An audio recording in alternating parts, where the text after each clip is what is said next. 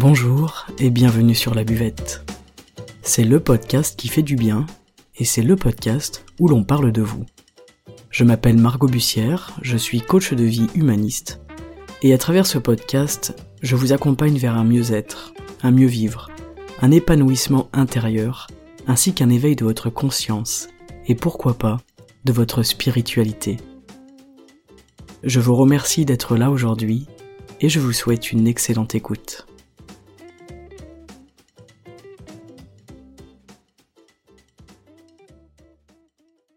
Salut les amis, j'espère que vous allez bien, bienvenue pour un nouvel épisode. Aujourd'hui on va parler des peurs, des angoisses, des doutes, de l'anxiété, de toutes ces émotions qui nous posent problème, et on va essayer de comprendre en fait d'où elles viennent. Donc pour comprendre nos fonctionnements, on va comprendre aussi notre fonctionnement cérébral, parce que ça va nous permettre de comprendre l'origine de nos souffrances et ensuite de pouvoir bosser dessus à partir de là. Donc dans un premier temps, je vais vous poser une petite question. C'est que fait un cerveau que fait aussi un ordinateur. Quelle est une des caractéristiques principales de notre cerveau, qui est commune avec celle de l'ordinateur? Eh bien, c'est le traitement des données. En fait, c'est vraiment la fonction principale du cerveau, c'est de traiter les données. Lui, il traite en permanence des informations, il traite des informations sensorielles, c'est-à-dire que il traite tout ce qui vient de nos sens, donc ce que je vois, ce que j'entends, ce que je sens, ce que je touche, etc. Donc déjà, dans n'importe quelle situation, on va bien garder à l'esprit que notre cerveau reçoit ce que l'on perçoit à l'aide de nos sens. Et ensuite, il se débrouille pour les traiter de la manière la plus optimale possible. Et on va comprendre pourquoi c'est essentiel. Aujourd'hui, dans nos vies, c'est quoi les émotions problématiques? Bah, il y a la peur déjà, qui est quand même une émotion euh, qui nous pose souci presque au quotidien avec ce que ça entraîne, hein, c'est les angoisses, les doutes, l'inquiétude, l'anxiété. Et puis il y a aussi la frustration, c'est voilà, entre ce que je souhaite et entre la réalité. Il y a vraiment un décalage entre les deux, et ce décalage nous rend triste ou nous rend en colère.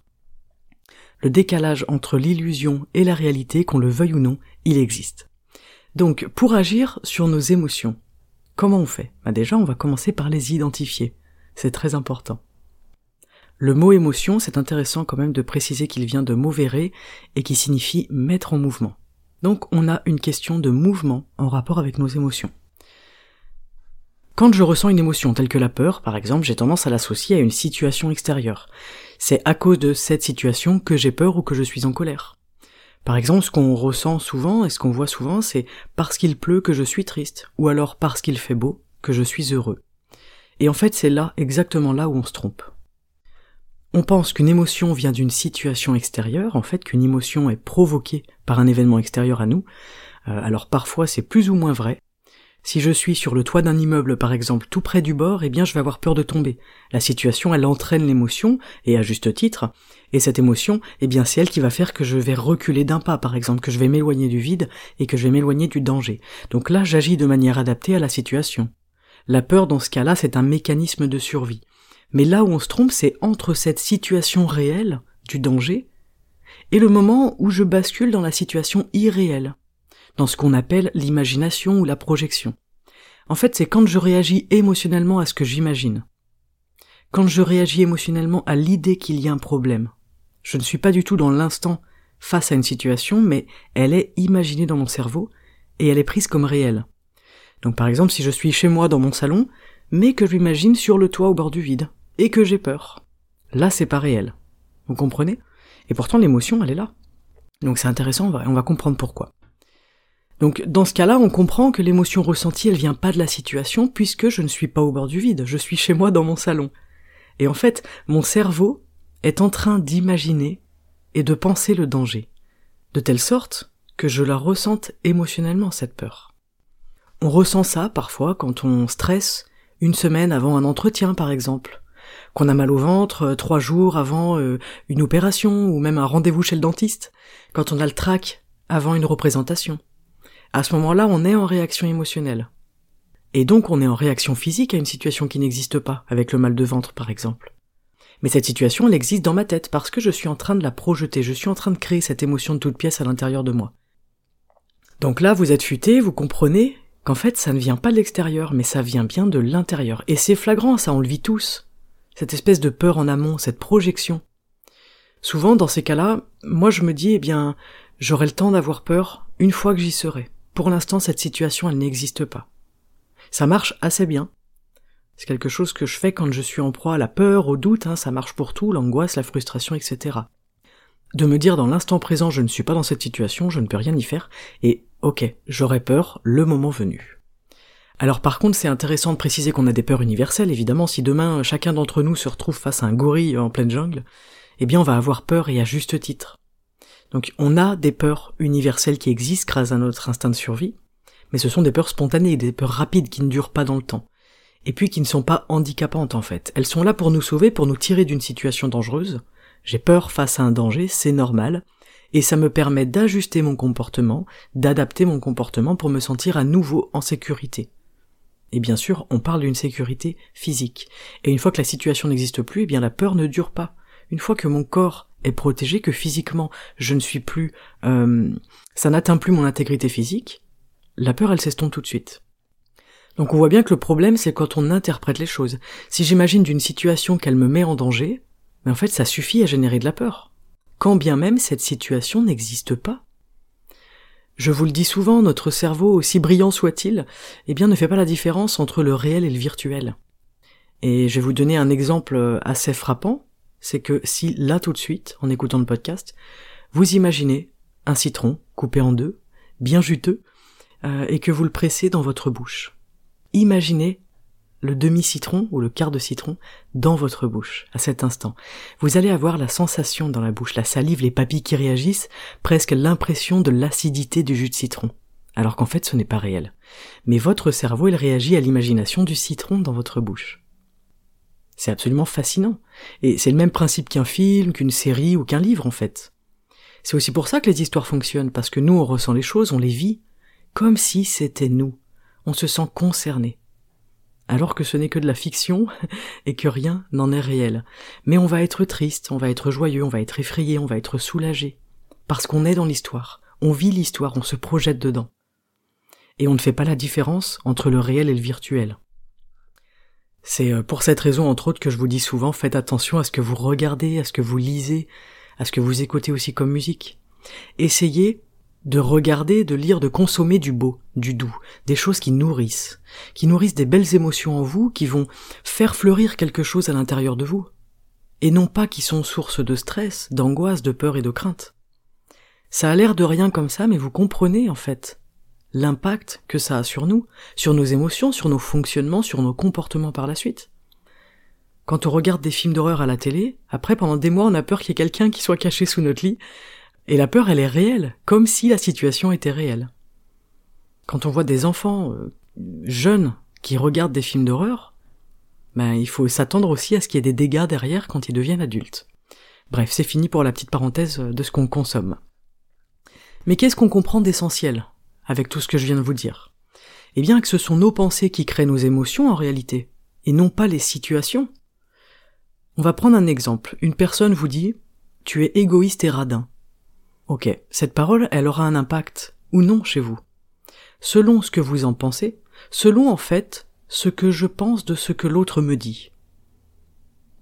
C'est ma pensée à moi qui va ensuite générer l'émotion, la colère, la tristesse ou la neutralité. Si effectivement je me juge égoïste et radin, mais je vais me sentir triste peut-être, en colère certainement, je vais me sentir mal dans tous les cas, parce que je pense ça de moi. Mais euh, si je pense que je ne suis pas en accord avec les mots de la personne, bah ça va me glisser dessus et en fait je vais être dans la neutralité. Parce que moi je ne me sens ni égoïste ni radin. Donc ce n'est pas la personne, ses mots ou un événement qui génère mes émotions, c'est ce que je me dis à propos de cette situation qui génère mes émotions. C'est ce que je me dis à propos de cet événement. Et c'est tout le principe en fait de l'attitude positive, de la pensée positive. En fait, c'est parce que j'ai compris l'importance de ce que je me dis et de la façon dont je pense que je choisis de cultiver un terreau qui soit positif. Parce que de ce terreau vont jaillir, vont naître, vont pousser en fait mes émotions. Donc je préfère avoir un terreau qui produit des choses euh, belles, douces, positives. Donc déjà on peut s'attarder sur euh, ben, les situations qui nous posent problème. Dans chaque situation, on peut se demander ok, à quelle information est-ce que je fais attention en particulier là? Quelles sont les informations que je retiens? Rappelez-vous au début le cerveau qui retient et sélectionne les informations, parce que cette sélection d'informations, elle influe sur nos pensées. Et en fait, nos schémas cognitifs, ils sont erronés. On sélectionne ce qui a trait au danger. On se focalise sur le danger. Et ça, ça influe l'interprétation de la situation, et puis ça influe sur la pensée euh, catastrophe, vous savez, le scénario catastrophe. Moi, j'ai eu une période quand j'étais jeune, euh, j'étais quand même pas mal en proie au, doute, à l'angoisse, et où j'imaginais vraiment les pires scénarios, quoi. J'étais la Miss scénario catastrophe. Alors bon, j'en parlais pas, c'était dans ma tête à l'intérieur de moi, mais c'est pas pour ça que ça fait pas plus de dégâts. Donc c'est vraiment intéressant de se regarder vivre. Qu'est-ce que je retiens des situations que je vis? Est-ce que je retiens le danger? Est-ce que je retiens ce qui va me provoquer de la peur et de l'angoisse? Ou est-ce que je peux aujourd'hui axer mon mode de pensée autrement? Revoir mes croyances, réajuster mes schémas cognitifs de manière à voir avec un peu plus de justesse la réalité des choses telles qu'elles se présentent, et sans qu'elles ne passent par mes centaines de filtres de prismes et de croyances. Si je me focalise sur le négatif, sur le danger, c'est typiquement ce qui va m'emmener vers l'anxiété. Je vais avoir peur de tomber malade, je vais avoir peur de mourir, je vais avoir peur de rater ma vie, je vais avoir peur de, de mal faire, J'imagine le pire pour ci et le pire pour ça. J'ai peur de ne pas y arriver. Je suis le plus nul ou la plus nulle. Et l'anxiété arrive parce qu'on interprète la situation comme source de danger, avec nos filtres encore une fois. Ce qui nous rend anxieux, ce n'est pas la situation en elle-même, c'est vraiment l'interprétation qu'on en fait. C'est vachement important ça. Très très important euh, de comprendre ça. Euh, et c'est ça qui nous conduit à l'anxiété, à la peur, au doute, aux angoisses, etc. Donc à court terme, on a développé des comportements. On réagit avec des comportements qui ont pour but, en fait, de fuir l'émotion qui déplaît. Donc, la peur, la tristesse, l'angoisse, le doute et tout ça. On va nous développer des comportements qui sont la plupart du temps autodestructeurs, comme euh, l'alcool, la cigarette, la drogue, euh, l'alimentation, manger beaucoup, manger du sucre, se ronger les ongles, s'arracher les petites peaux euh, au bout des doigts, bref, toutes ces espèces de mauvaises habitudes, parce qu'en fait on essaye d'esquiver l'émotion, on essaye de la taire ou en tout cas de l'estomper pour un temps. Mais le vrai problème n'est pas l'émotion en elle-même. Le vrai problème c'est le schéma qui me pousse à faire naître cette émotion en moi. Et c'est ça, en fait, qu'il faut euh, travailler. C'est à ça qu'il faut s'attaquer véritablement. Quand on est vexé ou blessé parce qu'une personne va nous dire, en réalité, ça n'a rien à voir avec ce que la personne dit réellement. Ça a à voir avec ce que je pense de ce que la personne me dit. Si je donne du crédit à ce que l'on me dit, je vais entretenir cette pensée, je vais l'alimenter, et ensuite je vais générer une émotion en conséquence. Et en général, cette émotion, elle est plutôt euh, négative. Si demain quelqu'un me dit t'es nul, j'ai deux choix, deux façons de réagir. Je peux réagir en disant ah oui, je suis nul, puisqu'il le dit, c'est sûr que je suis nul, je suis la pire en tout, et puis du coup, j'ose plus faire ci, j'ose plus faire ça, je me trouve nul, je me regarde dans le miroir, en plus je me trouve franchement pas jolie, etc. Ou alors je peux réagir en disant Ok, c'est ta réalité. C'est la réalité de la personne qui me parle. On a chacun la nôtre. Et moi, ce n'est pas ma réalité. Moi, je ne me trouve pas nul. Voilà, ça c'est un, exemple bateau, mais ma foi qui, qui fonctionne. L'important c'est que c'est pas parce qu'une personne pense ceci ou cela de vous que vous êtes ceci ou cela. Ce n'est pas parce qu'une personne dit ceci ou cela de vous que vous êtes ceci ou cela. Socrate, dans le guerrier pacifique, de Dan Millman, je sais pas si vous avez lu ce bouquin, mais absolument génial, je vous le conseille, il rappelle à son disciple qu'il n'est pas défini par la station-service dans laquelle il travaille, mais qu'il est défini par l'univers.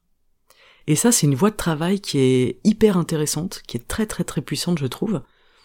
Et c'est intéressant de se demander, ok, moi, en tant qu'être humain, en tant que personne, par quoi est-ce que je me sens défini? Et vous, aujourd'hui qui m'écoutez, vous pouvez vous demander. Par quoi est-ce que vous vous définissez? Par quoi est-ce que vous vous sentez défini? Par quoi est-ce que vous pensez être défini? Et par quoi êtes-vous réellement et profondément défini? Qu'est-ce qui me définit en tant qu'être humain? Donc on comprend que le problème vient d'ailleurs. Ok, on comprend que le problème vient du fond, qu'il vient de nous, qu'il vient de notre intériorité. Donc pour rendre ça plus juste, plus équilibré, eh bien on va modifier notre façon de penser parce que derrière nos pensées, il y a les fameux schémas cognitifs. Donc je vous en ai déjà parlé plusieurs fois de ces schémas. C'est l'essence de mon métier en fait. C'est de reprogrammer ces schémas cognitifs. Et c'est sur ça que tout repose. Quels sont les schémas à travers lesquels je vis et je vois ma vie? Mais également quels sont les schémas à travers lesquels je vois mon environnement, le monde, tout ce qui m'entoure, euh, et à travers lesquels par conséquent je réagis à tout ce qu'il se passe autour de moi. Je suis d'une perméabilité euh, sans nom parce que je réagis absolument à tout ce qui passe autour de moi, tout me traverse, tout m'impacte. Vous voyez ce que je veux dire? Donc souvent j'appelle ça des prismes, ces schémas cognitifs, il y a plusieurs noms, hein. euh, mais j'aime bien les appeler des prismes parce qu'on comprend l'image déformée d'un prisme. On comprend que les images que laissent passer nos schémas cognitifs sont déformées. Et en fait, ce sont ces schémas qui conditionnent nos réactions face aux événements et qui font qu'on va réagir émotionnellement de telle ou telle manière. Ces schémas cognitifs, ils ne sont pas innés. C'est intéressant aussi de comprendre qu'en fait, ben, on, ne naît pas avec. Ils sont acquis. Ils sont acquis, on les construit. Mais du coup, ils viennent d'où? Ils vont venir de notre éducation, des valeurs qui nous sont transmises et des valeurs qu'on choisit aussi de, euh, d'incarner, de prendre. Ils vont venir également de nos modèles parentaux, ils vont venir de nos expériences de vie, mais également de nos traumatismes. Ça peut venir de l'enfance, mais en fait ça se poursuit et ça se nourrit plus ou moins en fonction de votre vie. C'est pour ça que c'est intéressant euh, de comprendre qu'il n'est jamais trop tard pour bosser dessus en fait. Ok? Quand on est adulte, on peut bosser dessus. Mais principalement, ces schémas, ils se construisent en fait pendant que nous, on se construit nous-mêmes on va vraiment euh, construire des schémas cognitifs, des prismes qui nous font voir la vie de telle ou telle manière. Et du coup qui vont modifier notre façon de penser, nos émotions et nos comportements. Si par exemple quand j'étais enfant on m'a véhiculé l'idée que j'étais absolument euh, nul et que je n'arriverais à rien, eh bien il est probable que ça entraîne la création d'un prisme, donc d'un schéma, plus tard, et que je me vois en tant qu'adulte et me considère comme une personne nulle et qui n'arrivera à rien. Et je peux soit devenir effectivement un bon à parce que je me définis comme tel, donc de toute façon je vais faire des choix qui sont en accord avec ça. Soit à l'inverse, ça peut pousser le curseur à l'extrême, je peux devenir euh, hyper exigeant ou exigeante, avoir un besoin viscéral d'être excellent partout. Et aucune des deux solutions n'apporte la paix intérieure et l'équilibre, hein, je, vous le, je vous le précise. Ce qui est intéressant, eh bien, c'est de revenir un petit peu au centre, de bouger nos curseurs, et de revenir à un équilibre intérieur. Il faut comprendre que la pensée, suite à une situation ou un événement extérieur, va créer l'émotion. Et elle-même, cette émotion, elle va créer un comportement. Bien souvent, on a des comportements de fuite. C'est tout à fait normal parce qu'on on veut fuir justement l'émotion qui nous pose problème. Donc ça peut être les phobies par exemple, ça peut aussi être les tocs. Mais ça peut aussi être tout simplement, comme je vous disais, la consommation de drogue, d'alcool, euh, de sucre, se ronger les ongles, etc.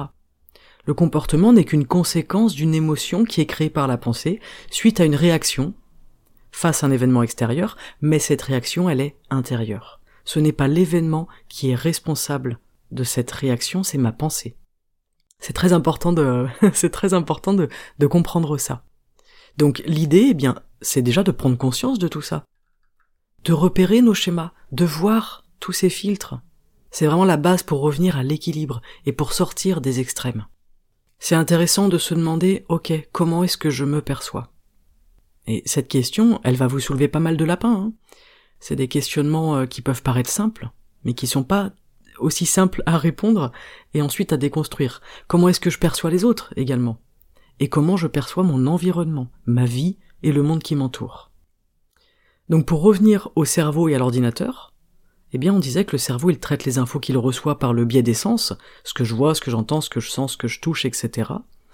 Et il sélectionne des détails. Il va analyser qu'une petite partie des informations, et en fait c'est là que sont nos schémas cognitifs. C'est là que nous sommes tous différents à ce moment précis avec nos schémas personnels, nos croyances. Ce sont nos schémas et nos croyances qui font cette sélection d'informations. C'est fascinant euh, à comprendre, en fait. C'est ce qui fait que d'une personne à l'autre, face à la même situation, eh bien l'un va la vivre plutôt bien tandis que l'autre va la vivre avec douleur. On peut avoir quelqu'un qui va réagir avec une extrême colère face à un événement, et son ami qui est à côté, qui a vécu la même chose, va lui dire mais pourquoi tu te mets dans une telle colère? Et en fait les deux personnes n'ont pas les mêmes filtres. Ils ne retiennent pas les mêmes informations. Ils ne voient pas les mêmes choses. Donc ce qui fait qu'on retient telle ou telle information, ce sont nos schémas cognitifs. C'est comme si on mettait le terme filtre est vraiment bien parce que c'est comme si on avait un filtre, et nos schémas cognitifs ne laissent passer que quelques informations, et ces schémas ils sont propres à chaque personne. Donc on peut peut-être, hop, enlever le filtre un peu poussiéreux, et puis en mettre un nouveau, pour laisser passer d'autres choses. C'est important de comprendre cette histoire de sélection d'informations parce qu'en fait c'est ça qui influe sur notre interprétation des situations. Sur nos pensées, en fait, du coup. Donc vous comprenez à quel point le vécu d'une situation et son impact émotionnel dépend en réalité des schémas cognitifs, et donc des croyances, de chaque individu. Quand je vis mal une situation, je peux donc me demander qu'est-ce que je regarde, quelles informations je retiens, et quelles sont celles qui m'échappent, quelles sont celles qui sont filtrées, et surtout quelles sont mes croyances, mes schémas et mes prismes à travers lesquels j'analyse et je vois la situation ou l'événement? C'est tout ça qui va créer l'émotion et ensuite qui va créer les comportements euh, souvent problématiques. Pour résumer, eh bien, la pensée crée une émotion qui crée un comportement. Voilà, selon comment je pense, je me sentirai de manière différente et j'agirai de manière différente. Quelqu'un qui veut changer doit déjà regarder ses pensées. C'est vachement intéressant. Regarde comment tu penses. Ok, je regarde comment je pense. Et de là va découler vraiment toute une, euh, une introspection mais aussi une compréhension de soi-même. Ok, je comprends en fait quels sont mes filtres. Je comprends pourquoi face à ce genre de situation, je suis toujours en colère. Ok, c'est intéressant, vous allez voir que souvent euh, les situations se regroupent. Hein. Par exemple, typiquement des situations d'injustice, pour certains, moi c'est un levier qui est très fort. Les situations d'injustice vont me, ouais, vont me mettre en colère, très très en colère, parce que j'ai pas encore compris, intégré en tout cas, euh, que ça venait de moi en fait et que c'était mon prisme à moi par rapport aux injustices. Bref, chacun fera son petit travail de son côté. La semaine dernière, j'ai été interviewé par un podcast qui parle de livres au sujet des livres de développement personnel. Donc j'ai parlé de livres initiatiques. Donc là, comme je vous parlais par exemple euh, Le guerrier pacifique de Dan Millman, mais j'ai parlé aussi d'un autre livre qui est très intéressant. Et j'ai aussi parlé de livres de développement perso un peu plus bourrin, donc je mets des guillemets, parce que eux aussi, ce genre de bouquins, ont réussi à m'apporter des clés pour changer ma façon de penser. Donc c'est un travail, c'est sûr que c'est du boulot, mais c'est pas si compliqué que ça. Donc cette interview, je vous la partagerai sur les réseaux sociaux et sur YouTube quand elle sortira, si ça vous intéresse, euh, eh bien de voir, euh, voilà, deux, trois livres potentiellement qui peuvent apporter des réponses. Donc vous l'aurez compris, peu importe la situation, qu'on ressente de la peur, du doute, de l'angoisse ou de l'anxiété, on reviendra toujours à l'importance de prendre conscience des pensées que l'on a à ce moment-là. Il n'y a qu'à partir de là qu'on peut faire évoluer notre mode de pensée et ses répercussions. Et si on cherche à être libre, eh bien il faut déjà voir quels sont nos conditionnements. Il n'y a qu'en bougeant que l'on sent nos chaînes. Tant que je ne cherche pas à bouger intérieurement, mais je n'aurai même pas conscience de ces schémas qui me conditionnent, qui conditionnent mes émotions et mes comportements. Donc dès aujourd'hui, vous pouvez faire le point. Avec un exercice comme ça, par exemple, ce que je vous ai proposé, je fais le bilan sur la manière dont je pense, euh, je vois, je cible mes schémas, j'en comprends les mécanismes, et enfin seulement, je peux changer ce que ça me fait ressentir. Et d'une manière naturelle, ça va influencer sur mes comportements ensuite.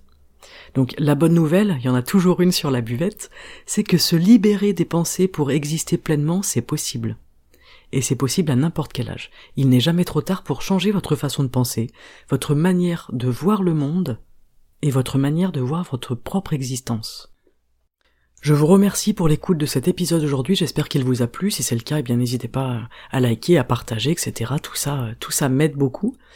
Et hum, tout ceci, bien sûr, n'est qu'une partie des réponses à apporter à nos émotions, comme la peur, l'angoisse, le doute et tout ce que je viens de vous parler. C'est une voie de travail, il en existe d'autres, et puis chacun est libre de faire comme il veut déjà, d'entendre et de prendre ce qui lui parle à travers cet épisode. Mais j'ai qu'une chose à dire, c'est n'oubliez pas que l'important, c'est juste de faire de votre mieux. Vous aurez remarqué depuis janvier qu'il n'y a plus d'épisode en 5 minutes, et pour l'instant ça va rester ainsi, parce que j'ai beaucoup beaucoup de projets, euh, j'ai plusieurs boulots, j'ai des conférences à préparer pour 2023, mais évidemment, on se donne rendez-vous tous les samedis matins, et puis si je refais des épisodes de 5 minutes par la suite, eh bien, je vous en informerai, bien évidemment. Je vous souhaite une excellente journée, prenez grand soin de vous et de vos pensées, et à très bientôt sur la buvette. Ciao